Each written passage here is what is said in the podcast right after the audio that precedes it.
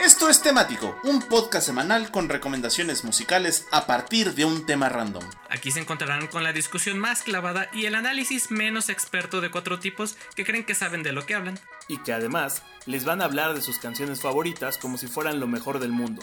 Pero eso sí, después de escucharlos, la música no les volverá a sonar igual. Esto es Temático, comenzamos. Bienvenidos a Temático. Matemático. Matemático. No, ese es otro. Ese es otro. Ah, yo todavía no está este. Ya estoy como el Paco. ¿Esta semana es el de la bandera? Ajá, sí. ¿Es el de la bandera? No, ese ya Lamento- pasó. Lamento Ah. decirte que no. ¿Ya es Navidad? ¿Ya es Navidad? Bueno, bienvenidos. Bienvenidos a su podcast, broadcast Space Cats favorito que se transmite todos los miércoles pasaditas las 10 de la noche y este y que se publica semanalmente en cualquiera de sus plataformas de podcast favoritas, desde Spotify hasta Apple Podcast, ahí nos pueden encontrar, nos, nos, se- nos les metemos hasta por las orejas, amigos, así como no. Y bueno, esta semana eh, tenemos un bonito episodio del Por fin. Cotorreovers. Llegó Por ese fin, momento. El ese Cotorreo momento. está de vuelta. Ni, ni- Cotorreovers. ni los Avengers, ni, ni el corte de Snyder, ni el Snyder Code generaron tanta, El Snyderverse. tanto hype por esto. Exactamente. Ni siquiera Pues bueno. Half-Life 3 tiene tanto hype. Ajá. Ese ya se murió desde cuándo, man. No, todavía va a salir. Pues nada, volvemos una vez más a un episodio dentro del Cotorreovers que pueden ustedes recordar por rolas que cotorreaba tu mamá, rolas con las que cotorreaba tu papá. Y en esta, en esta ocasión Rolas con las llega que cotorreo tu novia también. rolas con las que cotorreaba tu novia. Y en esta ocasión llega a ser rolas con las que te la cotorreabas. Sí. Ah, chinga, no, no hemos hecho el de rolas con las que cotorreaba tu novia. Ah, no, presente que sí. No. Espérenlo próximamente. Sí, sí, sí. O sea, la trilogía, la trilogía original, ya el universo expandido es otra cosa. La trilogía original es la que acaba de decir el Moik. Este, es una trilogía de cinco tomos. La guía de diferencia galáctica. Que, que siento que esta es una extensión del programa que hicimos el año pasado de rolas que traías en tu, en tu MP3. Eh, Todas Sí. son, todas son una extensión. Todo el temático es una extensión de rolas que traíamos en el MP3 mágica. Ajá, básicamente. Todo el podcast. Exactamente. ¿Qué no lo es? Y si no te gusta, nos vemos en Metro Tacubaya para romper Oh, que la- Ándale, tómala, papá. Pues, pues empezamos esta, este bonito episodio del Cotorreoverse antes de que se crucen los canales y lleguemos al Cabronverse, el encabronado Eh, verse. sí. al encabronado verse. Vamos a dejarlo en el Cotorreoverse porque estamos chupando tranquilos y empezamos con el señor productor Don Boy que nos trae una bonita canción y dice así. No, no, no. yo- Fíjate, no fíjate que. Fíjate que yo, yo sí estaba en onda, pero luego cambiaron la onda. Y ahora la onda que traigo no es onda, y la onda de onda me parece muy mala onda. Y ya nadie dice onda, para empezar por ahí. Y te va a pasar. ¿Qué a ti. Y te va a pasar a ti. No, y justo, y el punto es que además les va a pasar a ustedes, a los que nos están escuchando. A menos de que nos sigan escuchando, guiño, guiño. Nel, Eh, maestro, yo voy a rockear forever. Forever, Forever. forever. forever. Y, y fíjate que hago mención de, de esa escena de Homero, porque ya ves que se pone su peinado de copete y se prepara para salir por unas chavacanas. Ok, ya. Esa va a ser la última frase. Me detengo. Perdónenme. Eh, pero esa escena, tiene que ver, esa escena tiene que ver mucho con mi canción, porque justo me recuerda que era como mi rola para entrar en onda. Ok, ya. Ya Ah, saben, o sea, para ponerme chido antes de salir a la fiesta o a la pedita, o sea, en alguna casa de la condesa o en algún evento de marca o disquera de su preferencia. Esta rola es Take Me Out de Franz Ferdinand, que aparte es una rola que justo es de esa onda, como de eh, hoy voy a salir, es, es como mi, es como la de solo dame una señal chiquita, o la de hoy va a ser mi gran noche, pero de nuestra época, ¿no? Eh, y entonces, la verdad es que esta es una, una canción, además de que todo este es mi metatemático traído gracias a ustedes por el Víctor Universitario, eh, lo que le dio paso al Víctor de prepa, eh, pues justo es muy de mi época de universidad eh, y además me recuerda mucho, regresando otra vez al documental de Seven Ages of Rock, esta parte de Franz Ferdinand donde hablan de que es de esas bandas que muchos conocedores del estilo de tú que vas a saber de rock chamaco pendejo y muchos chavos de onda se, se juntaron, ¿no? Porque fue como una banda de rock que todos en ese mundo 2000ero eh, aceptaron como un buen exponente del rock británico y del Britpop. Eh, y esta canción que es de 2004 y que yo descubrí como por ahí del 2008, 2009, eh, es el segundo sencillo del álbum Franz Ferdinand, de la banda Franz Ferdinand, de los artistas del Franz Ferdinand. ¿Puede dejar de decir Franz Ferdinand? No. Estaba esperando eso, por eso el silencio. Eh, de esta canción justo existe una versión de las Scissor Sisters del mismo año, del 2004. Y por razones además de muchas de las que voy a poner, esta principalmente es una canción muy ligada con los videojuegos, porque aparece en un Guitar Hero, también salió en un Just Dance, fue banda sonora de un NHL y también se usó por un comercial de PSP. ¿Cómo la ven? Y la neta, pues eso, esta, esta rola se coló a mi temático porque era mi rola de fiesta, mi rola para empezar la peda, ya sabes, como ese episodio de How I Met Your Mother cuando Barney pone su disco y suena You Give a Love a Bad Name, este, yo conmi- conmigo era Take Me Out de Franz Ferdinand. Y pues eh, con eso arrancamos el temático, van chavos. Muy bien. He aprendido, qué buena rola. Bueno. Pues pasamos a la siguiente Uy. canción. Por... Estas, va- estas van junto con Pegado y Indeed como vienen en el, en el showreel. Sí, y, Pegado. y- y de hecho, y de hecho, este tiene un poco mi, mi selección personal tiene un Ah, poco es- este, esa, este esa segmento intención. está así. Ajá, sí. Sí, sí, tiene un poco esa intención porque vi más o menos todo lo que habían puesto en, en el reel y dije, ah, pues sí, es de la época, es, es para el motivo, para eso sirve, para eso Como, va. co- como que te podría decir que hubo un Nokia Fest donde estuvieron todos esos. un, mo- un Motorola. No, hubo uno de Nokia, los hacían en la Alameda Sí. Poniente, que era en Santa Fe. Ajá. Era el, ¿Fue el donde Nokia. estuvo este, Justice, el DJ set? Creo que sí. No, no sé. ese es otro. Sí. Había, había, los festivales no eran de cerveza, eran de celulares, era el, el Motorracer, Ese sí fue. El Motorrey. el, el Nokia Motorrocker. Fest, Motorrocker. Motorrocker. El Motorrocker sí fui, ya tengo cosas. Estuvo bien bueno. Oye, Motorrocker que deja- después se convirtió en Motofest y después se convirtió en. ¿Cómo se llama? Que se convirtió de Telcel. Eh, Rock Campeonato. Rock Campeonato, Ah, sí, sí, no, sí, sí. sí. Sí, Sí. pero el Rock Campeonato estaba chido porque me tocó ver a los Flaming Lips en el Ah, Palacio de los Rebotes, sí, en un, en un Rock Campeonato. Sí, estaba, Mira. tenían su onda. Le dieron deja- entrada y muerte al, al Blackberry. Al, al foro. Blackberry. al foro Blackberry. Y también por esa época, antes de que el Corona Capital fuera el Corona Capital, eh, Corona hacía sus Corona Fest o algo por el estilo en la explanada del Estadio Azteca.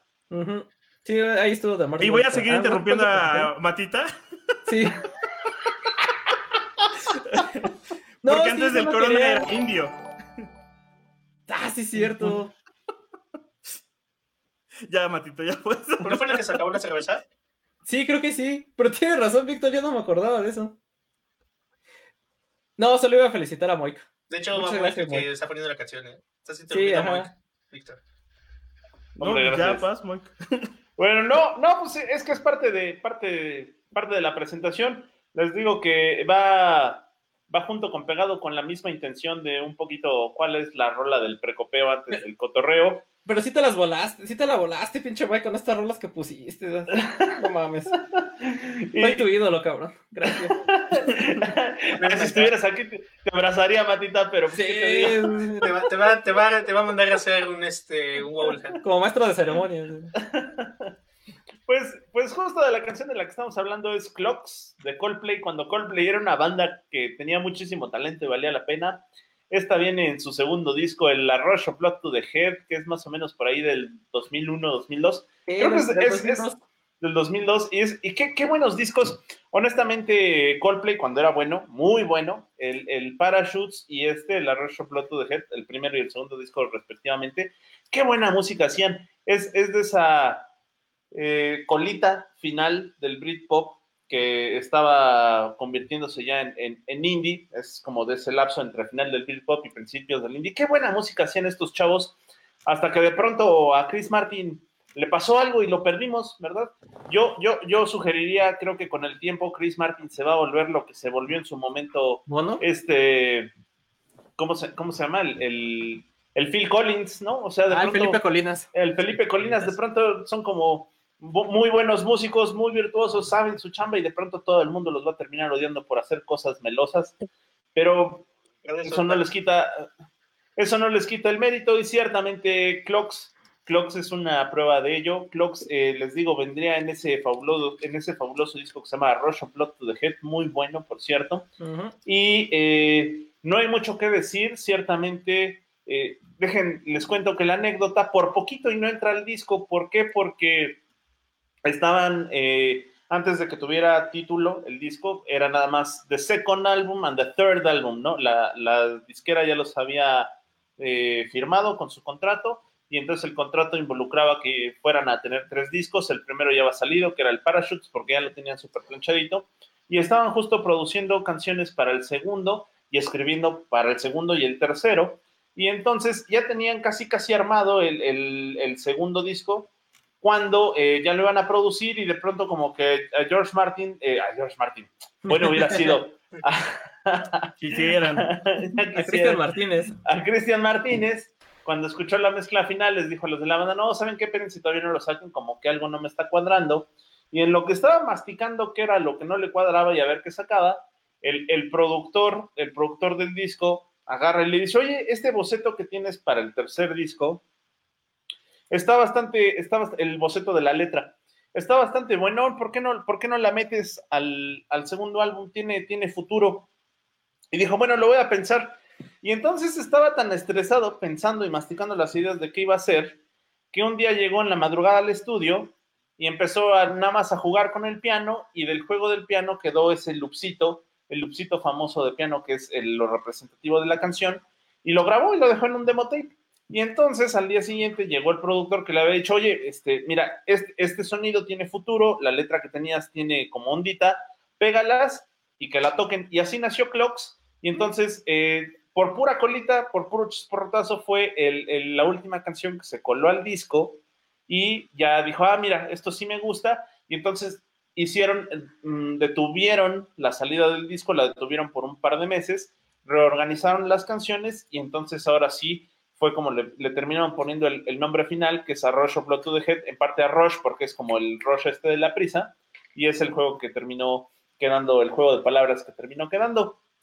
A final de cuentas, eh, mucha gente tacha de eh, como mística o de críptica la, letra de, Clocks, y Martin en, en distintas entrevistas, pues simplemente ha aclarado que es que aunque no es una letra que tenga mucho sentido por la situación en la que fue compuesta, nada más habla de la obsesión de las personas por, pues, por el paso del tiempo, ¿no? Y finalmente fue una de las, de las, una de las muy buenas canciones que trae todo este disco, terminó siendo, no recuerdo si el segundo o el tercer sencillo, creo que fue el tercer sencillo de- del álbum como tal, y pues uno de los éxitos clásicos de la banda, ¿no? Que, que tocan porque, porque tocan.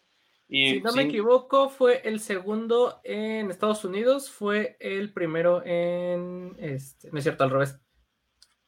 Sí, fue el segundo aquí, en Estados Unidos. Bueno, aquí en el continente americano y en Inglaterra fue el tercero, me en parece. América, maldita América es Wunderbar. Ajá. Sorry, sorry. América, Wunderbar. América. Wunderbar. Y pues nada, justo eso, es una muy buena rola. eh, quizás ya las generaciones actuales no le tomen mucha atención porque el Coldplay que les tocó a los Millennials, pues es un Coldplay mucho más enfocado a, a algo, sí, un sonido tremendamente comercial. No que eso sea malo, pero sí es tremendamente comercial y totalmente pop y que ya trabaja con Rihanna y cosas por el estilo, ¿no? Entonces, este, pero este, este, esta canción es de esas grandes joyas que tenía cuando Coldplay era una banda, una muy buena banda de rock. Y pues la neta estaba bastante chida como para eso, la pones y entonces estás acá relax y pues te la cotorreas. Y ya, tal cual. Entonces, del segundo disco de Coldplay, A Rush of Blood to the Head, Clocks del 2002. Y con eso nos vamos con el Poi y sus cosas oscuras. Sí, de hecho, quiero, quiero iniciar la conversación con nuestros amigos que nos están escuchando en vivo y con ustedes, compañeros. Para ¿Qué significa cotorreársela? Para preguntarles ¿Qué a puede definirse cotorrear como? De cotorreo se puede definir como. No, en realidad era para preguntarles a qué edad comenzaron a ir a bares, antros y lugares similares. Similares y convexos. Eh, tengo dos etapas. Tengo la etapa fresa de, de antro Ajá. Que tuvo que haber sido entre el, el- el cambio de dejar de ser el chairo que escucha ska en la prepa a volverme el vato que lo llevan a los antros. Hubo un lapso como de un año ahí. Ajá. Y luego ya los bares, yo creo que ya más entrado a los, a los 18, pues más bien 19, 20. O sea, sí, hasta que me fuiste mayor de edad empezaste a ir de antro y así. A los bares. Ah, ok, ok. Porque además el antro me acabó muy rápido. O sea, el antro fue como de, ah, sí, sí, ya sabes, la peda, mi rey, el asunto. Me la neta no, no, no fue algo que me encantara por mucho tiempo. Y el bar sí fue algo más constante. De hecho, hablaré de eso en mi Ok, segmento. ok. Patita. Eh, hasta que no fui un hombre. O sea, Hasta poquito después del. Hasta poquito después de la mayoría de edad. sea, ¿Hasta como la ya semana pasada? 20. Hasta la semana pasada. Con todo no hay gente. Y ya eso eliminó mi ansiedad. Ajá. Boris. Pues yo nomás tuve pelo en la cara y ahí estuve metido, mano. Desde O los sea, a los 15. cinco años ya estabas ahí metido. Era de esos, de esos morritos que están en las cantinas, güey, ya ¿sabes? Barriendo, limpiando todo en chinga. Ajá. Alboreándose a los, a, a- a- a- Los dones de la pulcata. a la banda, a los Lo dones mismo. de la pulcata. Lo mismo de siempre, padrino, cámara. Sí, sí, pero ah, ahí sí yo sí he de decir, yo no de antro no fui, yo siempre fui de bar. de barba. De, de, de todo tipo, pero de bar. Ok, ok. ¿Pero alguna, algún rango de edad? Pues desde los 15, mano, hasta la fecha. Sí, Nada más por- porque estamos encerrados, pero si no, sí, sí seguiría yendo. Sí, yo, yo, yo, esa plática es porque igual yo comencé como de bar y antro y así por ahí de los 16. Cuando las leyes de entrada eran más laxas no te pedían credencial todavía. Antes de que pasara lo del News Divine, ¿no? Porque como que eso Mucho antes vino de a... pasar el News Divine. De hecho, el News Divine pasó cuando yo iba a la universidad. Y este. Y justo eso, también como el miembro más de mayor edad de este temático. Uh, Pues sí, justo. no, Mike, ¿pero qué Mike? No, eres el que aparenta de más edad. Yo le, yo le vendí mi alma a nuestro señor Satan, sí me concedió un poquito de juventud.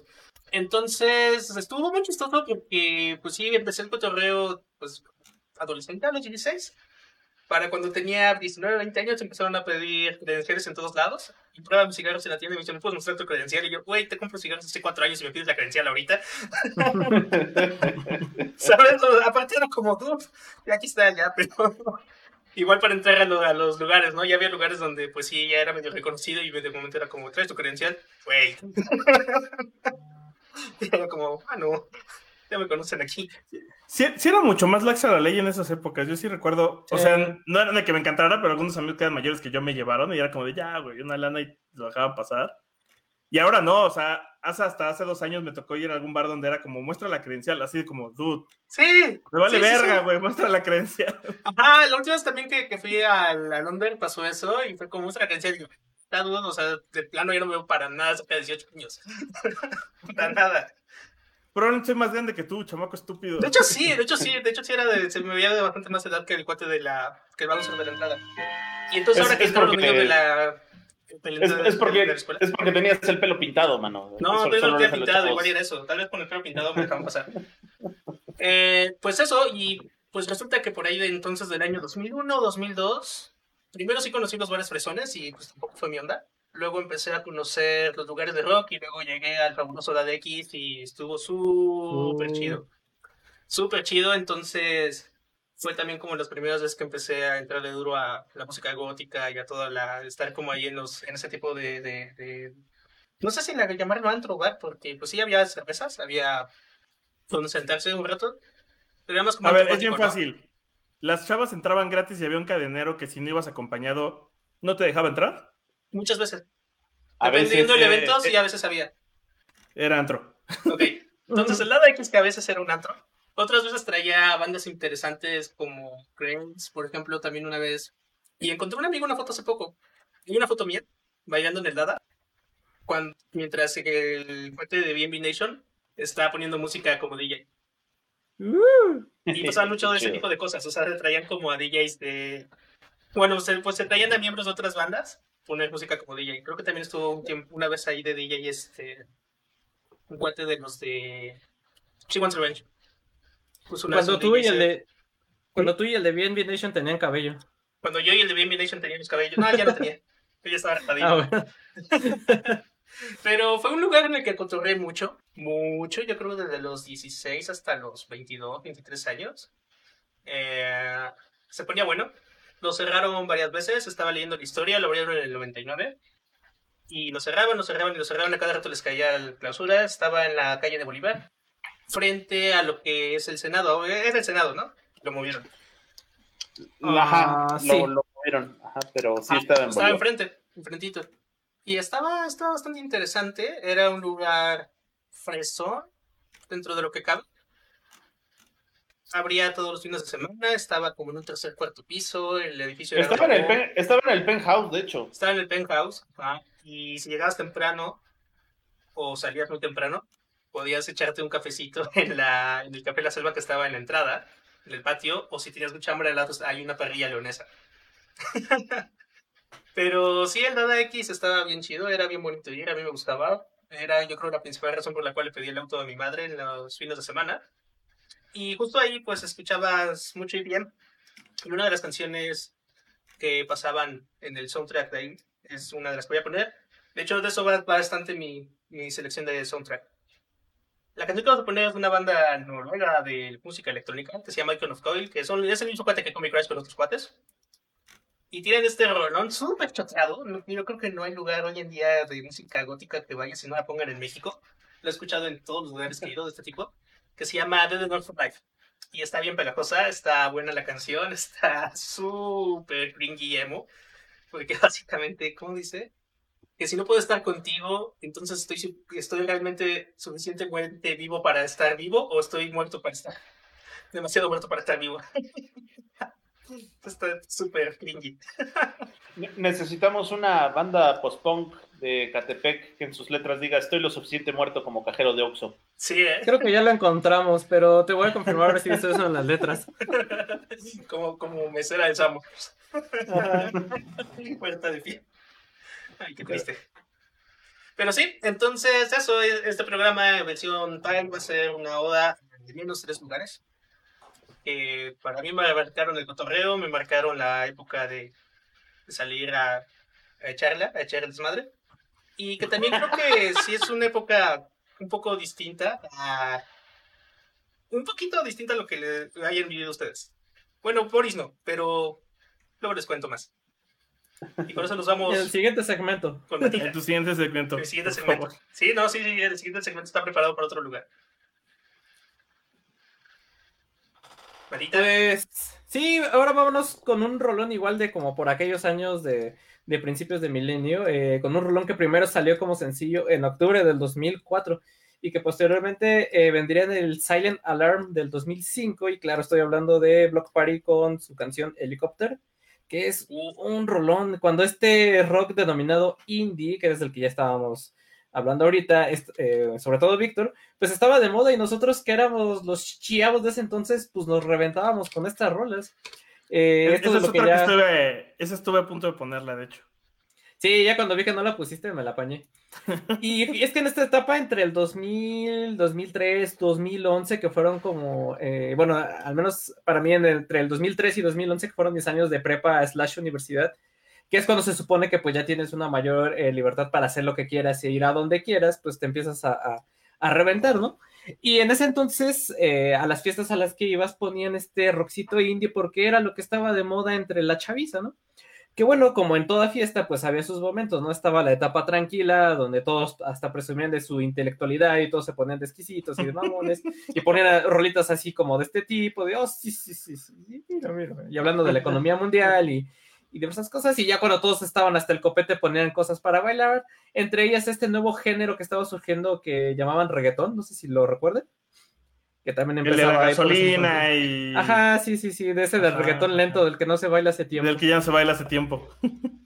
Eh, pero bueno, el chiste es que en ese entonces la música de la chaviza, de nosotros que éramos chavos y teníamos eh, más cabello del que tenemos ahorita, del que ustedes pueden ver, eh, pues eh, todos los que, crecimos en esa generación crecimos con este rockcito indie súper bailable que va desde los Strokes, Interpol, Block Party, Yeah, Yeah, Yeahs, Kasabian, o proyectos más completos como eh, Justice y Gorillas, ¿no? Por ejemplo.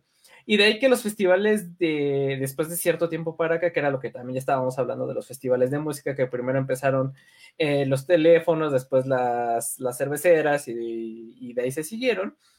Eh, eh, de ahí por un tiempo para acá, bueno, hasta lo que es la pandemia, porque ya con pandemia se acabaron todos estos festivales o se pusieron en pausa, pues generaron mucha expectativa de quién vendría, porque todo, sobre todo fue esa generación que creció y que ahora sí ya tiene dinero para comprarse sus boletos, la que empezó a ya cada vez más asistir a ellos.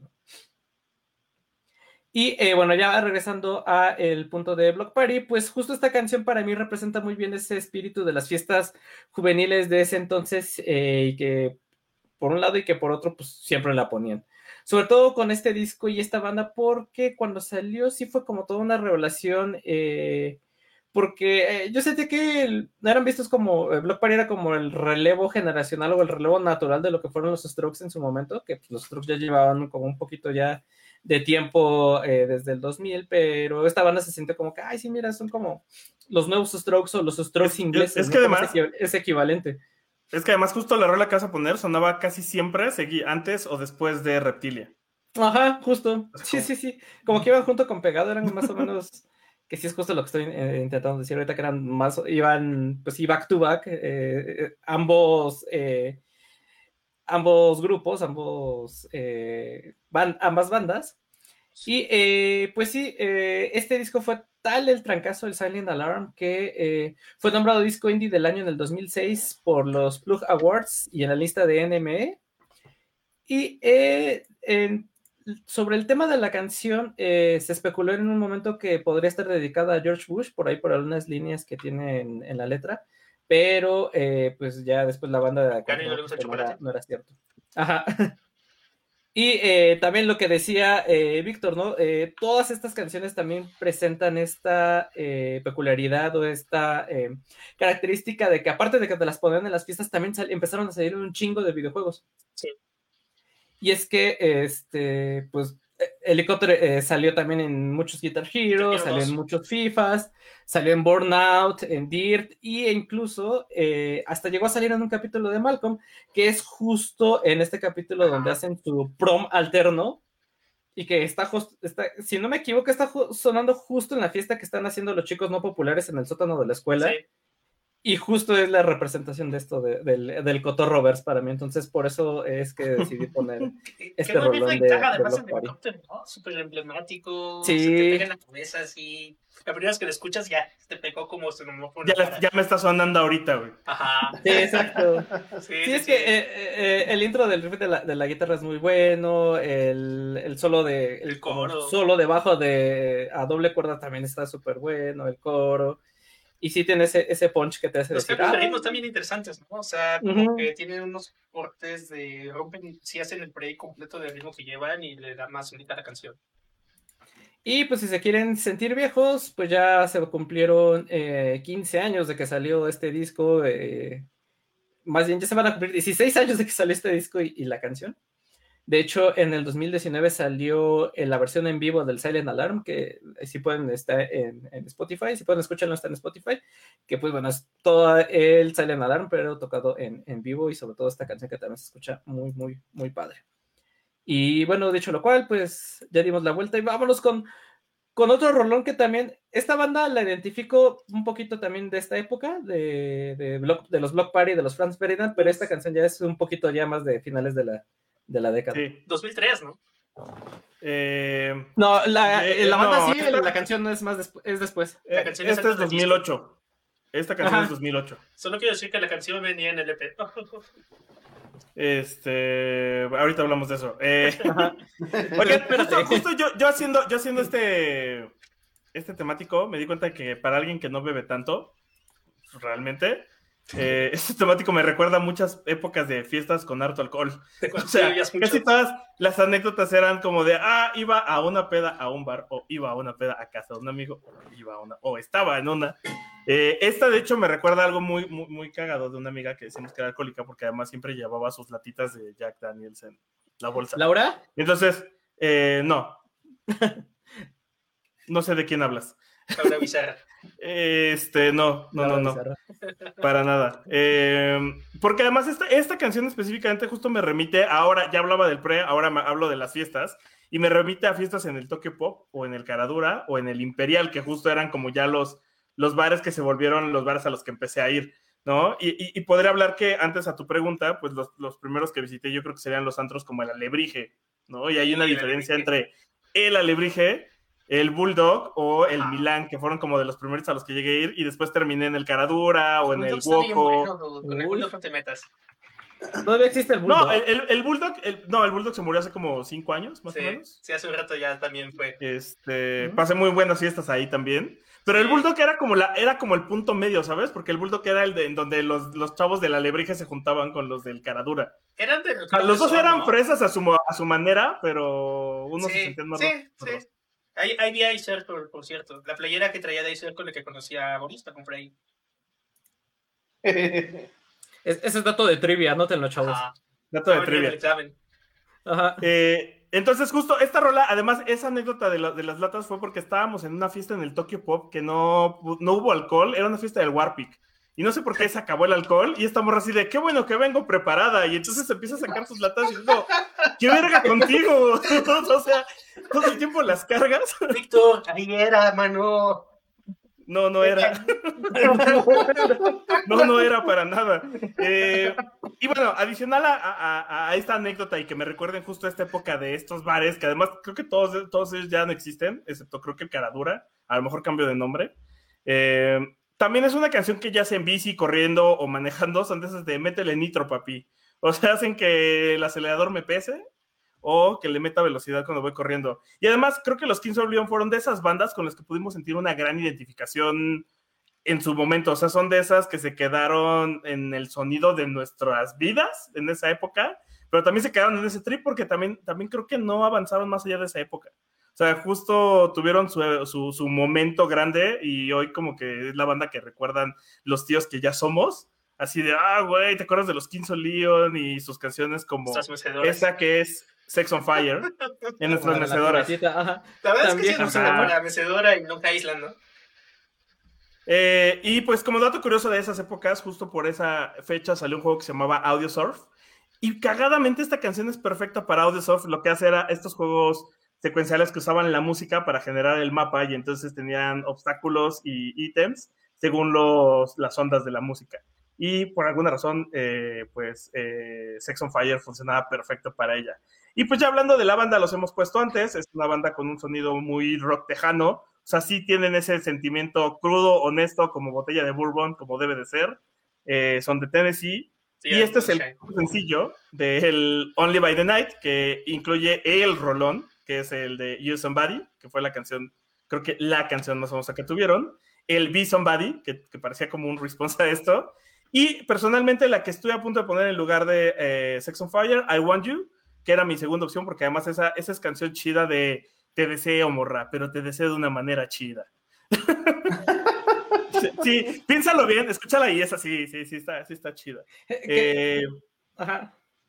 y pues ya, ya para cerrar, pues este, justo eh, esta es eh, época de carreras en la calle, caminatas por la Condesa y fiesta en bares que ya solo existen en mi imaginación.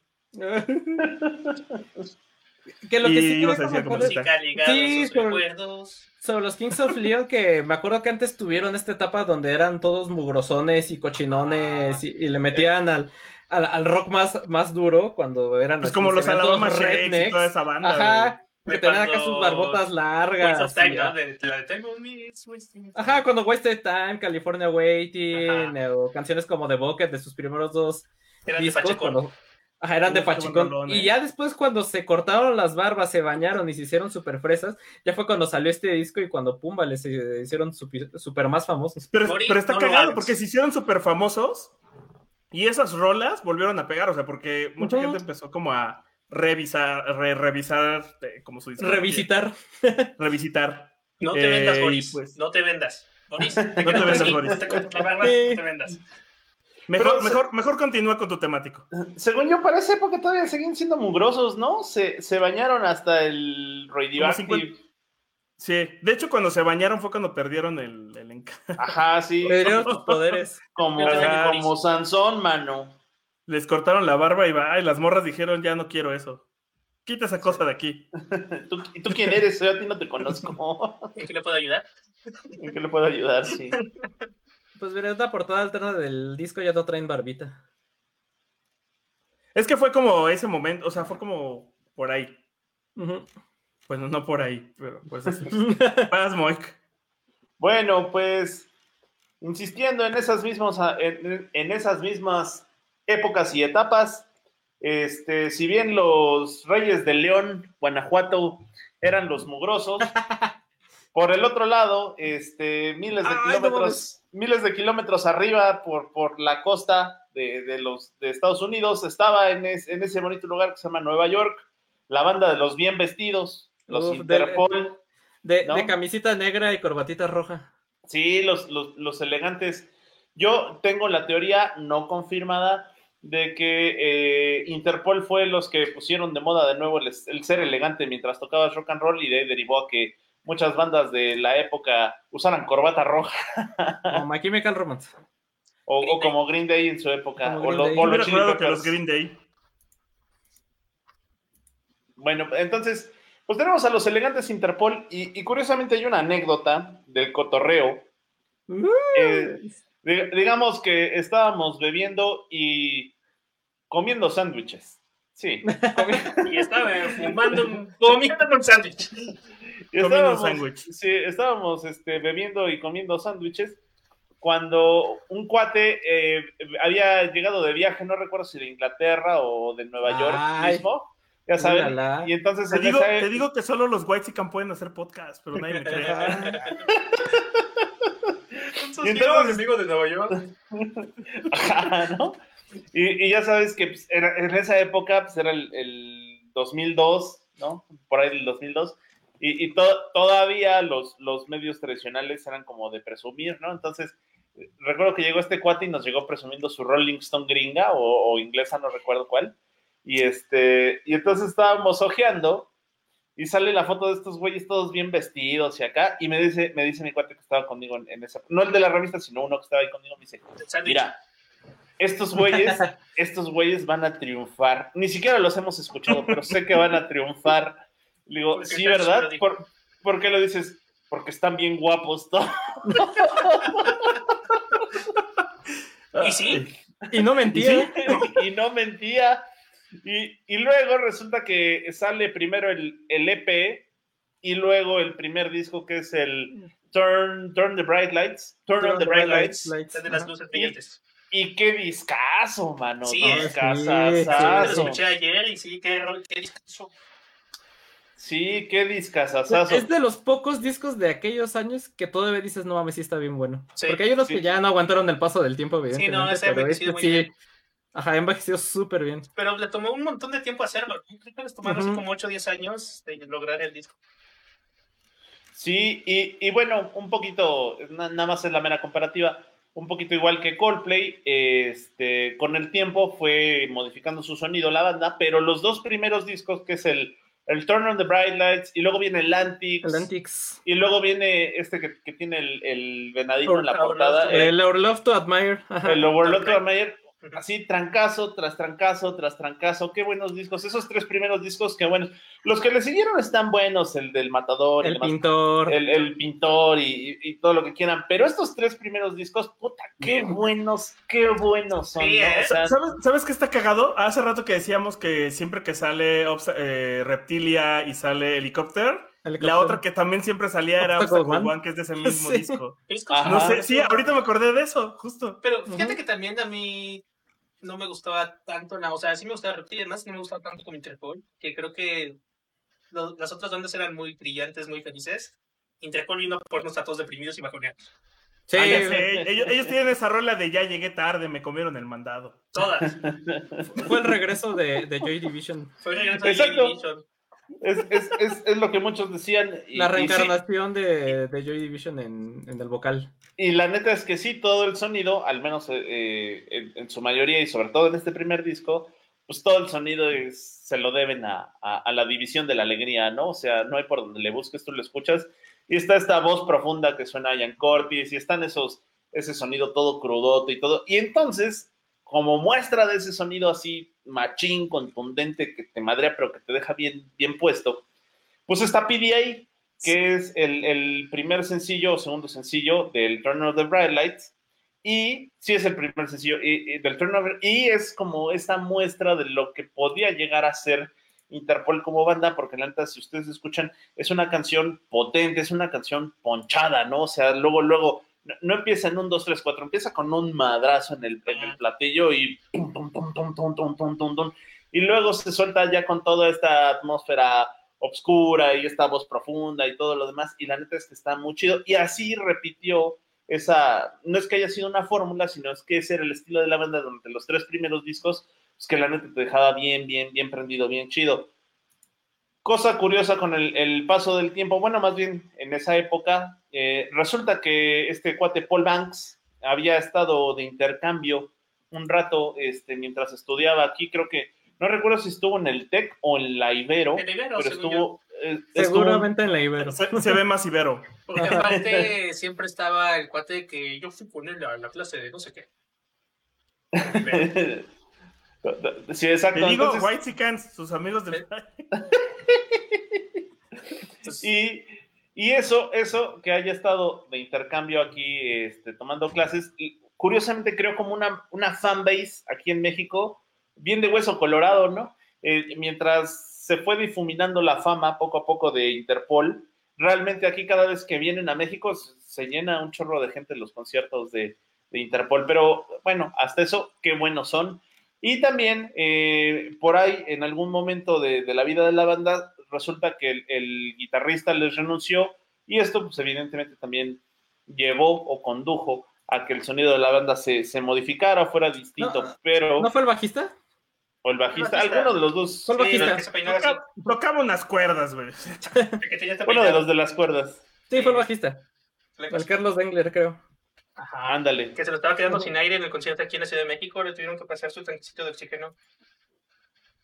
¿Por la altura o qué? Sí, Probablemente. Y, y bueno, en términos generales, eso también afectó eh, a la larga que cambiara el sonido de la banda, pero no por eso dejan de ser una muy buena banda, sobre todo representativa de, de la época. Eh, no hay mucho que decir más que la gran recomendación de que escuchen esos tres primeros discos, el Turn of the Bright Lights, el Antics y el Overlook to Admire. Todos son buenísimos. Este, buenísimo. Mención, honor- Buenísimo mención honorífica. Pues, Es buenísimo en vivo. Hay una versión en vivo. Es- hicieron una gira para tocarlo en vivo. La neta es que está muy chido. Eh, fue de estas bandas independientes. Fundaron con esto la disquera Matador Records, que firmó a varias bandas independientes de la época. Y pues nada, eh, escúchenlo. Esto es PDA Rolón del Turn of the Bright Lights del 2002 la Policía Internacional, Interpol y el, el Pablo Banco ahí tocando y cantando. Se supone que public, el PDA es de Public Display Perfection, ¿no? Affection, ajá. Sí. Entonces eso todavía le da un poquito más de layer de chale. Le pone más agüita de chale. Más Ajá. juguito de chale. Juguito de chale. Ay, la que sigue también es un rolón. La que sigue es un rolón, pero no hablaremos tanto del rolón que es. Hablaremos más no. de las circunstancias en las cuales conocí el rolón. No, no puedo estar con, enojado con ustedes hoy, muchachos. Se rifaron con las canciones. Hoy entendemos por qué estamos los cuatro aquí haciendo un podcast. Sí. Eh, pues nada, pues todo en las épocas en las cuales, bueno, no un poquito antes, un poquito antes de, o más bien, cuando empezaba a pedir a pasar el MTV, y a un lugar bien mágico en la calle de Donceles, que la primera vez que fui, uno no sabíamos bien cómo llegar, iba con otros con otros amigos. Nos habían contado del lugar y de cómo se llegaba ahí, ¿no? Entonces era medio, medio, medio saberle, ¿no? Porque pues, todavía no había Google Maps, los smartphones aún no eran una cosa. Y pues estábamos medio perdidos en el centro de la calle Donceles. Y fuimos a un Perdidos, lugar perdidos, que- perdidos. para entrar, tocabas donde en un centro de copias. Estaba ya la cortina se sacan copias. Y decías, no, pues vengo acá. Ah, sí, pásale ahí en la copiadora a la derecha. Literal, a la copiadora a la derecha, subías haciendo unas escaleras y llegabas a una cosa fantástica de tres pisos, que era conocido como el UTA. Luego cambió un poquito más legal la situación, pero esa primera vez que fui, pues era completamente ilegal. Tenías que entrar a programas de fotocopias, era muy barato, y tenían esta cosa donde eran, pues eran como pues casonas, vecindades, almacenes, no sé bien qué habrá sido originalmente el edificio. Entonces que tenía esos gigantes, ¿no? Así como tre- tenía tres cuartos, cada uno como de 100 metros cuadrados, y un cuartito chiquito en el que era como un cuarto de servicio en el techo, donde había, donde vendían comida. Y en cada uno de esos cuartos ponían como diferente música, había diferente DJ y diferente onda. Entonces en uno había black metal. Sí, súper pesado, atascado, todo, todo metalerón. En otro había como rock ochenterón, este, rock gótico, de Cure, House, ya sabes. Y en otro había como industrial, IBM, synth pop y todo lo electroso para andarle duro con el bailengue. Y aparte el lugar cerraba como a las 8 de la mañana. Ajá. Entonces estaba bueno porque literal te amanecías ahí. Había gente que se dormía en el piso o en cualquier rincón que ya no aguantaba. Y estaba bonito porque los respetabas. O sea, no. Nadie se ponía cuál es la broma ni nada. De hecho, hasta se hacía como un espacio de no, pues ahí está la banda dormida. Vámonos un poco para acá. este, y la manera en la cual te corrían del lugar es que prendían las luces, empezaban a trapear y ponían cumbias. Y es cuando sabías que ya habías estado mucho tiempo en el UTA. cuando empezaba literal la cumbia y empezaban a pasar con el trapeado. Y tú, ah, sí, bueno, ya me voy, adiós. Ahí, sin saberlo, los de Luta eh, gestaron el Tropidarks. Sí, ¿eh? Olvidarse. Sin, saberlo. darse cuenta. Cuna del Tropidarks, el Uta. Y pues sí, el UTA pues también empezó por ahí del 99 al 2000. Eh, se caracterizaba porque era un lugar barato. La cerveza costaba 30 pesos, 25 pesos, o sea, no te costaba mucho más que en la tienda, ¿sabes? Por, y era una de las cosas que lo hacían diferente al Dada y que lo hacían opresor, porque si en el Dada eran 80 pesos cerveza, 120, ya sabes, precio de antro, ¿no? Y en el UTA era casi como estar echando la banquetera o estar en las escaleras o ir como... En Acatlán hay un lugar que era una casa en obra negra que le llaman el tercio. Y no tiene una cortinita en la puerta y entras y te venden caguamas y te la tomas. El, el similar de eso en la Guamas Capozalco se llama La Frontera. Exactamente lo mismo. Sí, Y en. CEU era la escalera, ¿no? Las escaleras, algo No, así. las escaleras eran las del centro, ¿no? Era una No, casona yo era la- eran las de. Copilco. Pues centro, las islas. No, no, no, Ah, pero había un bar así en Copilco, mano. No, pero estos no eran bares, era algo. Ah, por eso. O sea, Porque, por ejemplo, el tercio ni baño tenía. Y también los sueños de Luta eran una experiencia no recomendada. Religiosa. Porque, sí, no, mejor te contabas. Entonces, pues estaba. Estaba, estaba interesante. Estaba. La anécdota de entrar como así. De que fuera todo ilegal. Obviamente les cayó la ley. y después de un tiempo ya regresaron en forma. Ya abría una puerta. Ya estaba anunciado que ahí era el lugar. De hecho, Ya les señalamiento de evacuación. Ajá, ya tenías señalamiento de evacuación, ya no tenías que dar la contraseña al cuate de la copiadora para que te dejara pasar. Y también es chistoso porque justo, digo, no, no, eh, no, no era de que fijaran época ni nada, pero pues no eh, te dejaban entrar de, si no ibas como goticón vestido, pues no te dejaban, te veían raro y no te dejaban pasar, ¿no? En parte para pues mantener la, el lugar secreto antes de que fuera súper legal. Y después, cuando se empezó a hacer popular, como cerraba muy tarde, era muy barato, empezó a llenarse de todo tipo de gente. Entonces tenías punks, góticos, rockeros, pero también había fresas, gente godín, extranjeros. O sea, ya se volvió un un hasta aquí. Y lo que más me gustaba es que la música nunca cambió. Entonces estaba todo pesadón, goticón, metalero, pero con todo, toda una mezcolanza de culturas urbanas ahí. de Y es urbanas. que es- eso pasaba porque justo como no cerraba, Ajá. y cuando ya Caían cerraban después. todos los del alrededor, todos llegaban ahí como, a ver, pues aquí Sí. me la sigo. Sí, era ahí o irte a Río de la Plata, pero Río de la Plata sí estaba medio de huevas si querías, hacer- o sea, si querías estar haciendo desmadre en Río de la Plata era más como para ir a platicar. sí. Y el Sí. UTA era para seguirte con toda la pari encima. Ajá, y, y yo ahí doy fe que eh, fe y legalidad que en, en el, al menos me tocó varias veces que en el, en el, en el galerón ochentero, este, luego llegaban las, las chicas estas eh, góticas Y, y entonces hacían rueditas de baile medio tipo Pat- Patrick Miller, pero no para lucir los pasos como en el Patrick Miller, sino pues, pues para cuidar a las chavas, ¿no? Ah, sí. Y entonces ahí nació antes que en los memes el término goti gordas. Las goti gordas, las y, uh, Sí. antes, antes de Edgar Allan Poe, antes de las Draculonas, Sí, antes de las nalgóticas, De las narcóticas. Las eh, las goti gordas de el Utah. así Sí, como luego tenía cosas interesantes porque también una tradición de luta era el slam con Gibbs de Street. Siempre pasaba. Y aunque a Víctor no le gusta el Ministry, pues era algo que sucedía. No, Y pues bueno, es y la que ya te excedes, mano. Ya que hablamos de toda esa época, pues es que a veces es un programa donde hay mucho de qué hablar. Pues en el área de synth ponían cosas bien divertidas. A mí me gustaba. Una de las canciones que más se me pegaron, que llegué a escuchar probablemente ahí, porque también algo que pasaba en estos lugares que ponían la misma música en todos lados, es esta banda de synthwave alemana que se llama One y tiene este, este que se llama Technoman. Está súper bailable. Si, si lo escuchas, tienes que mover el piecito. No hay manera que no te pase. Si no te pasa, estás muerto. No eres una persona viva, no eres un ser vivo. Y es irónico porque habla de un tipo que quiere como encajar demasiado duro bailando, vistiéndose medio nazi y pues que no le va. Lo cual pasaba bastante en, el, en estos lugares como el Utah, el Dada, el Londres y demás. Entonces es toda una ironía escucharlo ahí. y que pues, también es una ironía escucharlo en los conciertos y en los toquines de Juan, ¿no? Porque siempre nunca falta el goticón medio que se siente ario y que piensa que se ve cool. Y pues esta canción es de no, mano, estás haciendo el ridículo. y pues ya, con eso nos vamos con, con Matito. Matito. Ah, sigo yo. Ah, sí, Sí, cierto. Bueno, Pues- vuelve de esos recuerdos. Sí.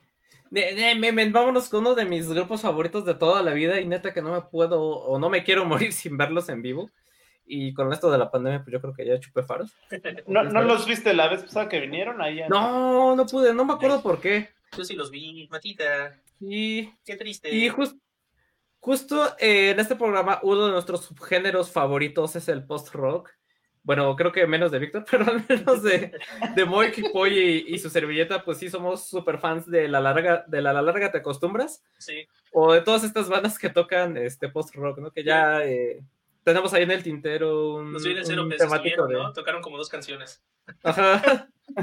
tenemos ahí pendiente un metatemático de a la larga te acostumbras con puras canciones de post-rock o con canciones instrumentales, pero bueno. Ya se hizo. Ah, tampoco Sí, abuses, los- ya se hizo. Bueno, Sí, aparte se No, no, no. Ni madre, se los admití. se Tenemos, tenemos, el cuando otro cambio de temático a la postlanga. Ah, sí. La post larga. A la post larga te acostumbro. Es, es tan grande que no lo pudimos poner en una sola parte, tienen que verlo. Sí. Y bueno, pues para aquellos que no saben de qué va el subgénero a grandes rasgos, eh, porque pues ya lo comentamos en ese programa de la larga te lo acostumbras, pues es rock instrumental con canciones súper largas, mm, por lo regular no así muy vagamente la definición, ¿no? Y eh, mi entrada al género fue con Sigur Ross, que si bien sus canciones tienen letra, están catalogados como los iniciadores en esta ola de bandas de post-rock que nos llegaron durante la primera década del milenio pero la que me hizo de plano enamorarme del subgénero y ya dejarme ir como gorda en tobogán, pues fue eh, Explosions in the Sky, que a mi gusto, junto con Sigur Rós y Godspeed You Black Emperor y por ahí también Mohuey, eh, son de las principales representativas de este, de este subgénero del Me mencionaste post-rock. a Mono, estoy muy, muy indignado. Sí, también Mono, que acaban de Gracias. sacar su, su disco en vivo de, de aniversario, que no lo he escuchado, no sé por qué. Pero bueno, eh, también, si pueden escuchar Mono, también valen mucho la pena.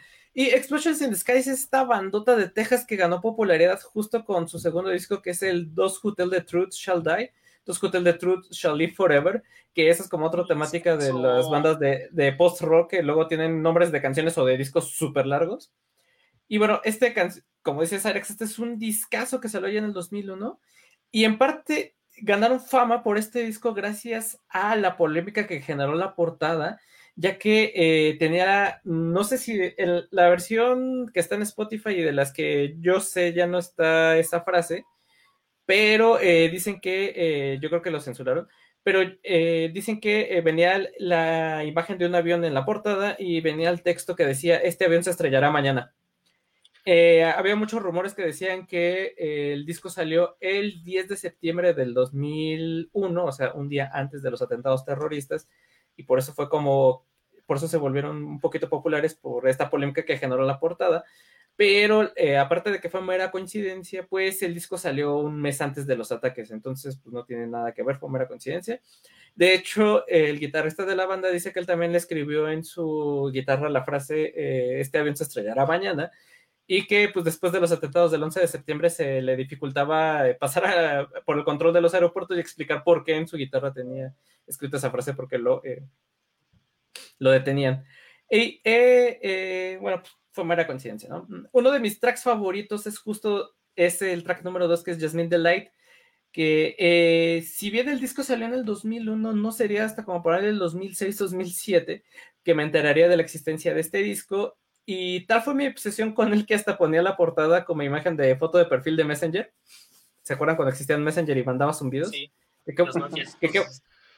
tiempos? que yo creo que Víctor y yo creo que todos eh, han de preferir que regresaran los zumbidos para que nos pongan atención en algún momento así de... ¡ah!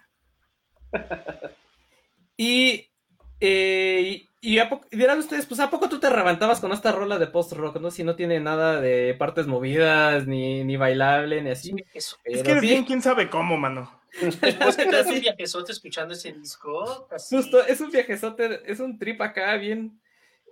Ay, bien padre. Eh, mi gran ñoño... reflexionando de tu vida y viendo tus errores y diciendo, chale, porque soy así. Ajá, sí, de hecho, justo. Era- esa era mi forma de reventarme. Me dirán ñoño, pero en la prepa era sal- saltarme clases, pero en vez de irme a billares, a bares o a cualquier cosa, porque pues, aparte, aparte iba en el turno de la mañana y pues todavía no estaban abiertos a esa hora, eh, pues me iba a sentar a un rincón de la prepa y escuchar música. Los primeros años con Disman, eh, ya los después con los reproductores MP3. Y me gustaba pues, cerrar mis, mis ojitos y estar eh, esa sensación de estar escuchando este tipo de rolas, porque como dice Sarex, ¿no? Te- era un viajezote y aparte me llenaban de un, sí. de un chorro de nostalgia. Yo nada más me cerra- cerraba mis ojitos y me dejaba llevar por las suaves notas de, de esta melodía. Yo me comí un sándwich mientras tanto. Era la- cuando empecé a escuchar Expression in the Sky era la época en la que más comía sándwiches. Generación que para reventarse se, hace- se va a un rincón y se hace bolita. Ahora que, que mencionaste sándwiches y prepa, me acordé de unos sándwiches de de veras que vendían afuera de la, de la prepa y no, compraba unos rancheritos y los retacaba de rancheritos y eso Recuerdo que para ti prepa es para mi universidad. Sí. sí, pues es que por la diferencia de... Ah, entonces era así como, ah, sí, mi sándwich, voy al rincón allá. Y pues bueno, ese es mi consejo. eh, ese es mi consejo. Cierren los ojos y déjense llevar por esta rola, esta bonita melodía. Eh, si pueden, escuchan todo el disco, no hay pierde. eh, Solo son cuatro canciones. No, son como siete. Pero sí, este, Una dura pero sí son como de siete, ocho minutos. Ajá. Y eh, pues déjense llevar por las bonitas melodías que compone Explosions in the Sky, uno de los mejores exponentes de post-rock. Y, uy, vámonos con un rolón también de aquellos, no manches. Vas. Bueno, pues ya voy a cerrar mi, mi metatemático de Víctor de universidad. Víctor con Y estoy de casi seguro, eh, estoy casi seguro que las tres rolas que elegí aparecen en Polkarama de Alwir Jankovic. No sé, estoy casi seguro de que sí, las tres salen en, ese- en esa canción. Si te cubren Eh, lo cual es porque ya su enfado dice Homero.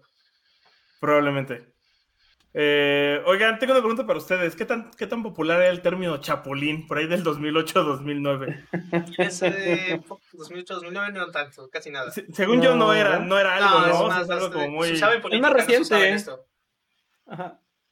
Eh, Ajá, como dices, Alex, era más para política. Para mi cambio de partido y luego en Ajá. algún momento se transformó. Es como cuando Chairo era güey soñador que nada más está diciendo cosas imposibles. Y Sí, se güey, convirtió yo me acuerdo. Yo tenía una exnovia que le, ella misma decía que era Chaira antes de que se volviera sinónimo de, de güey de izquierda, pero pues nada más porque era como de esos medio hippies de, de Coyoacán, ¿ya topas? Ajá, Sí, ajá. sí, porque Ah, era eh, de que te para la eso- pasabas haciéndote chairos mentales ahí de todo lo Ajá, esos bonito. eran los chairos, Y de ahí venía la frase. Igual con los chapulines. Eran de otra cosa. Ok.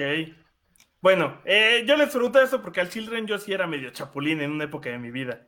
Y digo medio porque nunca se lo hizo un compa. O sea, nunca como que le tiré la onda a la novia de un compa.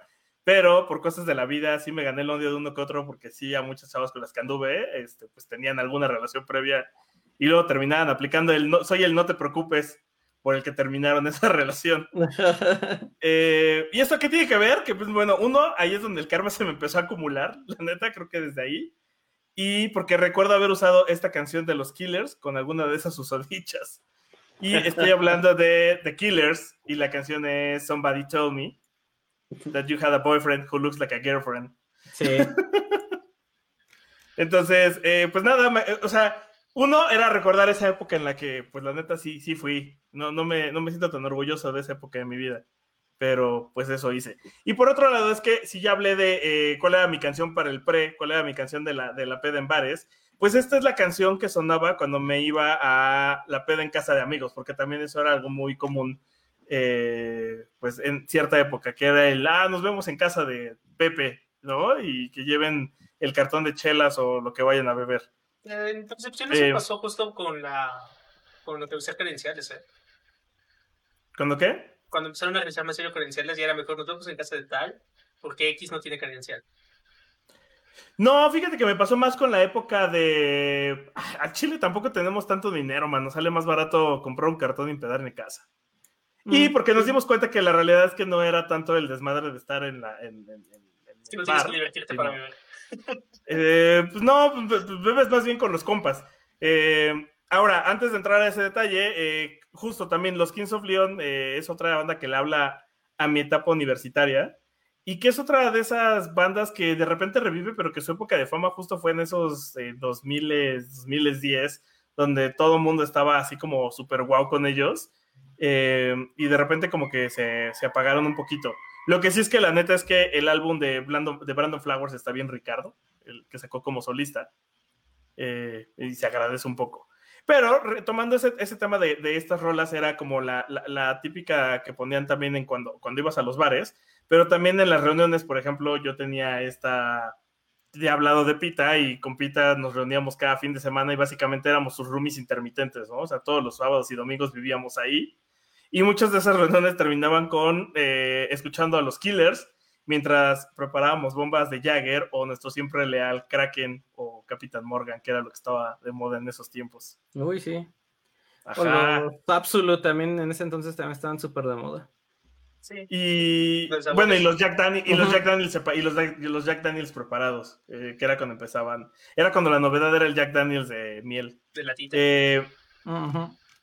Y recuerdo mucho que por esa época justo nos reuníamos y jugábamos mucho un juego de karaoke que se llama Lips, que era para el Xbox, pero que tenía esta novedad de que podías cargarle canciones por MP3 y una de esas rolas que siempre poníamos era Somebody Told Me de los Killers. Y con este dolor en la rodilla, les digo que ya cierro mi temático porque me tengo que tomar un Riopan. Lo dirás en broma, pero a mí sí me duele la rodilla, culé. Sí. Sí, pero es que tú sí, o sea, la verdad es que entre cada clonada sales cada vez peor, mano. La, La perdónanos. Tienes Pero pues no nos alcanza para. Sí, no nos alcanza para materiales de mejor calidad. Ya Claro. sé. Tenemos Así que vas. Vas, Moik. Bueno, pues eh, si estamos justo hablando de, de- de Killers, hablando de The Killers, tal cual, eh, allá por la época del, de, de esta, justo de esta época de la que estamos hablando, 2001, 2000 y tales, The Killers, la banda, se inspiraría para poner su nombre gracias a el video musical de una canción de una banda legendaria que es nada más y nada menos que es New Order. New Order, por allá del New Order, después de que antes, antes como Joy Joy Division Division. sin Ian Cortes. Ajá. Y sin eh, Peter. Ah, pero es- este fue el último disco donde estuvo el, el Ah, Peter estuvo Hook. Este fue el último. Y allá por el, les digo, 2000, 2001, creo que este es 2001, eh, New Order sacaría un disco buenísimo, buenísimo, que se llama Get Ready. Y eh, Get Ready, la, el primer sencillo y la primera la primer canción del disco, la que abre el disco completamente, se llama Crystal, que es una gran canción, es un rolón, no, no, no, no, que es un rolón para ocuparlo de muchas maneras, es un rolón para meterle pedal al carro, es un rolón para ir en bicicleta, es un rolón para tirarte en el piso y ver el cielo, es un rolón para andar caminando por la calle. Te odio, que- porque justo la escuché este fin de semana. Ya tenía un buen que no la escuchaba y salió de repente al azar. Y fue así, ah, no, yo ahorita que vi que la pusiste dije, maldito Moik. Sí, es que es una gran, gran rola. Ajá. ¿Y a qué, a qué viene a colación de Killers? Bueno, porque en el video musical de Crystal, eh, justo está tocando una banda ficticia, una banda ficticia, y la banda ficticia se llaman The Killers. Y tiempo después, cuando The Killers ya sa- sacaron la canción de Somebody Told Me, eh, eh, exactamente el video de Somebody Told Me es el video este que están grabando la de The Killers de Crystal en el mismo set, con las mismas posiciones, haciendo la- el mismo lip sync, ¿no? Simplemente nada más cambia eh, la banda, porque la banda ficticia de, de Crystal, de New Order, Ahora sí es de, Eh, de veras. Es, eh, sí, sí, no, no son The Killers, y en The Killers, pues sí son de The Killers, ¿no? Tal cual. Eh, Crystal es una gran, gran rola, les digo ese de Get Ready, échenselo porque es un muy buen disco. La verdad es que esa época entre el 2000 y el 2010, eh, a nivel rock, esa época que fue el indie, dejó muy buenas, muy buenas bandas con muy buenas canciones y muy buenos discos. Eh, vale la pena revisitarlo ahora que ya están algunas cosas eh, entre los 10 años y la mayoría de edad. Vale la pena echarse un clavadito entre todas esas. Aquí dejo algunas menciones honoríficas de la época. Dale, dale. Eh, Weezer con sus Uf. discos, con sus discos de colores, en lo particular, el el, verde. el disco verde con Hashpipe, Island, Island in the Stone, todas esas. La neta es que aquí en el. Cocoro, este, algo- ¿no? sí, también. Arcade Fire, Arcade Fire con esos, esos discazos del Neon Bible, Bible. el, ajá, El sí, funeral. el Funeral, este, evidentemente los Strokes, los Yeah Yeah Yeahs con, con su primer, con su primer y segundo discos que son buen- los, bueno, los tres, pero los Los primeros y el segundo son de, de la época. Ya, ya, ya, estás súper chido. Sí, tal cual. Y Los otro, o- otras, Los otras, otras tantas bandas más que no fueron tan conocidas, no fueron tan conocidas, pero sí son de la época como eh, The Vines, The Hives. Bueno, The Hives sí son conocidos, pero The. Hives, The Vines, The Sons, The Datsuns, este, The. Black Rebel Motorcycle Club. los Black Rebel, Mike, sí, como no, los Black Rebel, cómo no, sí. Y, y todas esas demás, escúchense todas esas bandas de indie, porque tenían una muy buena propuesta que, que después se Los iría a distintos Monkeys. caminos. Sí, todas esas. Entonces ahí están las menciones honoríficas y pues échenselas. Y nada, eh, eh, Crystal y el disco Get Ready, como les comentaba hace un momento, fue el, el último disco en donde estuvo Peter Hook en la alineación y también es conocido como el último disco en donde estuvo la alineación clásica de New Order. Después ahí Hook se pelearía con este. Ajá, eh, con el vocalista, se me fue el nombre, con. Bueno, se Vocalista. pelearían Hook. Sí, con, Hook se pelearía con el vocalista. Exacto. Y se mandarían al carajo. y Ya New Order jalaría por su cuenta y Hook jalaría por su cuenta. Los dos haciendo covers de Joy Division. Y pues nada. eh, Get Ready. Y la canción que le sigue, que es 60 Miles an Hour, que vienen así pegaditas en el disco. Está bien chido. Échenselos. Y pues nada. Escuchen todo. Eh, el- Escúchenselo todo.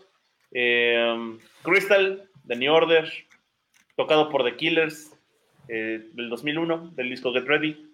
Y, yo Y con eso, de las Shadow Puppets. de, de la Shadow Puppets, que también eran de la época. Ujú. Y pues nada, vámonos con, uy, una bandota, bandota bandota. Vamos a hablar luego, luego primero de la bandota que se llama Protima Berserk. Uf, qué, ba- qué a- rolón. Qué rolón. Aparte, los conocí gracias a que un amigo Arno me prestó uno de su- sus discos. Y la verdad me gustó mucho desde el inicio. Este, esta, esta canción viene en un disco que salió en el 2002 que se llama El Harmonizer. No tiene nada de desperdicio. El disco está, está bien bueno. Future Pop, Synth Pop, está electroso bailarón. Tiene una canción que se llama Pikachu. tiene otra canción que se llama Photoshop Socks. Entonces está, está bueno. Hay una. Bueno, todo el disco es genial. Y en parte es sesgo de. Que pues sí, ¿no? Cuando escuchas un disco recién salidito a los 17 años, las probabilidades de que te guste mucho y de que en parte de tu vida son muy altas. Pero y que está sientes que bueno. vamos a escuchar. No hay algo mejor que eso. No hay algo mejor y jamás habrá algo mejor. Sí, Está exacto. bueno, la canción es Until the End of the World, que también es su melosa, porque es como estar contigo hasta el final del, del mundo. Sí, como estos grupos como BNB Nation, que sus canciones están súper melosas. Ajá. Sí, son así, te quiero con todo mi corazón y bailemos. Ajá. El ritmo está bien bueno, está, está bastante pop. De hecho, eh, sorprende que no, que no sea más. Es, es lo gracioso luego del 5. Son ritmos que son muy, muy fresones y la verdad es que se parecen luego a cosas como Miranda, Bueno. Y Ujú. se- ah, creo que hasta hay canciones de Lady Gaga que podrían pasar. Que si no fueran de Lady Gaga, perfectamente podrían ser de alguna de estas bandas, ¿no? De ese tipo. Lady Tron, por ejemplo, es una banda que también suena bien fresón y es bien buena. Y puedes poner Lady Tron en un lugar super fresa y nadie va a, nadie va a pelar el ojo, ¿sabes? O sea, como, está chida la música. no, a pesar de que también es como goticón y todo eso. Y bueno, con eso fuera del camino, el tercer lugar del que íbamos a hablar, que ya fue un poquito más después, fue de Late Cotorreo. Del, ¿cómo, cómo le ponían a los de Marvel?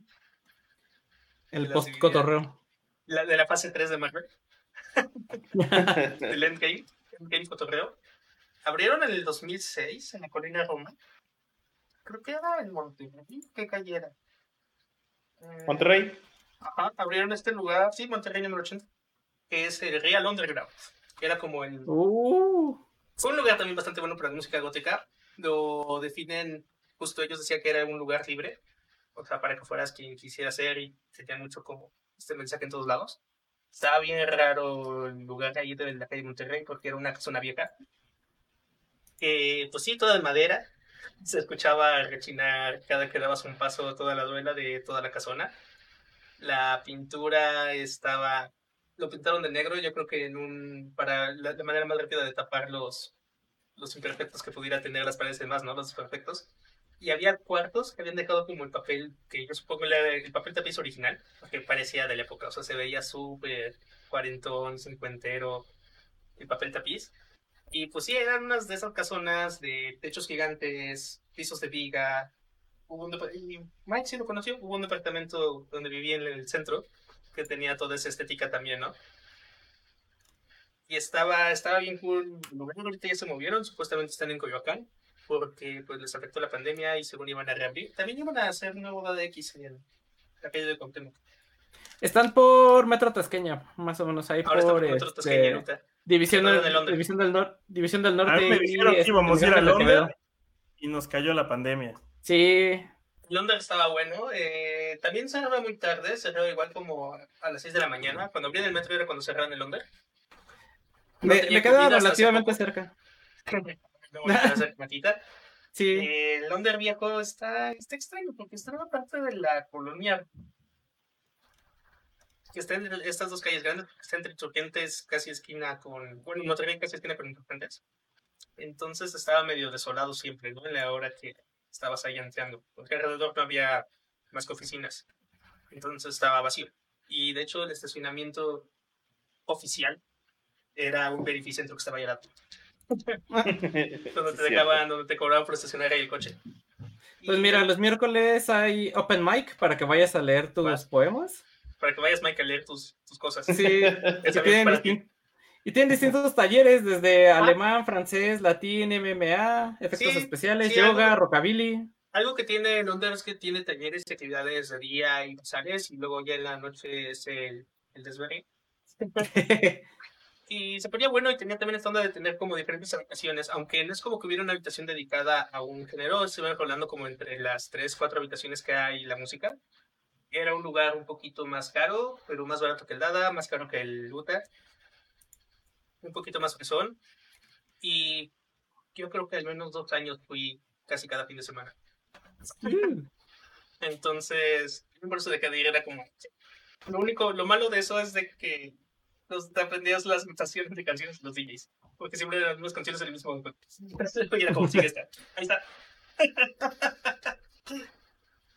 De que siempre hacían lo mismo. Y una de esas canciones que les ponían era justo esta Utilidad of the World con la Fatima Berserk, que pensé que Lam. vería en vivo, pero sí vinieron y tocaron en Expo Reforma, lo que fue súper extraño. ¿En Expo Reforma? Ajá. Sí. se rentaron un empezó como tres horas tarde según se llevaron este güey a Teotihuacán y de regreso un chingo de tráfico y no llegaban a tiempo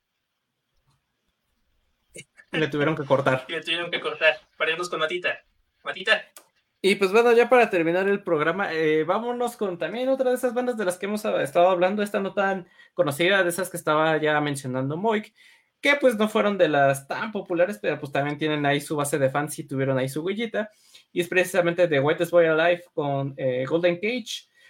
Que recuerdo que esta banda, eh, cuando la escuché por primera vez, pues me super obsesioné con ella y me voló la cabeza. Y esto lo conocí en, de mis primeros ya semestres en la universidad, porque me acuerdo que esta banda me la presentó una amiga de, de ahí precisamente de la carrera. Y eh, esta canción de The Golden Cage viene en su álbum debut de la banda, que es el Dreams del 2006. Y bueno, nada más para recordarles que pues The What is What Life es este proyecto del vocalista de los Kings of Convenience, el noruego Erlen Oy o Erlen Oye, no sé cómo se pronuncia la verdad. A quien, bueno, pues es famoso porque eh, cuando viene en un concierto aquí en México eh, se enojó porque le robaron sus lentes y ya no quiso regresar a tocar. Y ya no me acuerdo si se los regresaron o no. Creo que hasta la estaban subastando en eBay o en una página de esas. Mercado Libre. Sí, el Mercado Libre. Pero bueno, eh, volviendo a, The Word is What Alive, eh, si pueden escuchar en completo eh, este disco, el Dreams, es un discazo que, eh, como les comentaba, me sorprendió. Porque por un lado tenían este, vamos a llamarlo como minimalismo musical, en el que pues eran canciones sencillas, simples, pero que a su vez estaban dotados de un ritmazo que los hace súper bailable y te ponía de buenas, o que al menos te hacía mover el piecito. Y de hecho, eh, el nombre de la banda, eh, que se podría traducir algo así como el chico más pálido del mundo, pues es un estereotipo que se lo pone a los chicos tímidos e inocentes del de, eh, norte de Europa, si se les menciona, es algo así como, pues sí, como el chico más temido, pero sin tanto albur, ¿no? Total que eh, después de, después de dos álbumes, eh, el último que fue el Rules de el 2009, se tomaron un largo descanso, volvieron a sacar otra canción el año pasado durante el 2020 y eh, estaban en pláticas para eh, sacar un nuevo disco, pero con eso de la pandemia pues ya eh, chupó faros todo, ¿no? Porque también iban a venir a un festival que va a ser en Cuernavaca, creo, no me acuerdo en cuál, que iban a estar ahí tocando, pero pues también ya, pelucas, como cepillín. Y eh, justo este fue como de los últimos proyectos o, o, bandas que ponían en las fiestas y así. Ya hemos hablado de cómo esta fue la última oleada de, de, lo que estábamos hablando ahorita del llamado rock indie, de lo que ya mencionaba Mike, ¿no? del 2000 al 2010, de todas estas banditas que, que salieron en esa época y que ha sido ya del último que hemos tenido del, del, género, ¿no? Después de que estuvo de moda durante la década del 2000, de los 2010 para acá, pues hemos tenido una sequía importante de, y es lo que nos lleva a decir que el rock está muerto y lo mató un reggaetonero en motoneta. Eh, o sea, sí, sí siguen surgiendo bandas, sí hay discos de, dentro del género, sí hay buenas bandas, pero pues ahorita ya no tiene la importancia o la relevancia o el impacto cultural que tuvo en otras décadas o en sus momentos, ¿no? Solo Y, y ahora, sí, exacto.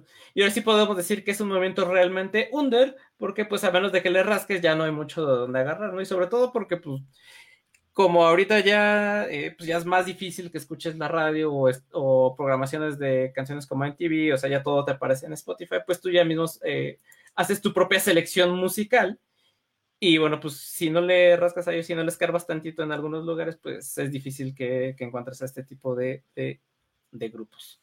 Y pues dicho lo cual, pues por, por eso escu escúchenos amigos, porque aquí ¿Sí? les recomendamos de todo. Sí. Para que no se queden en lo mismo.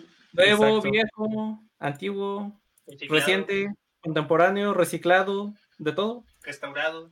Restaurado, ajá. Maromeado. Exacto.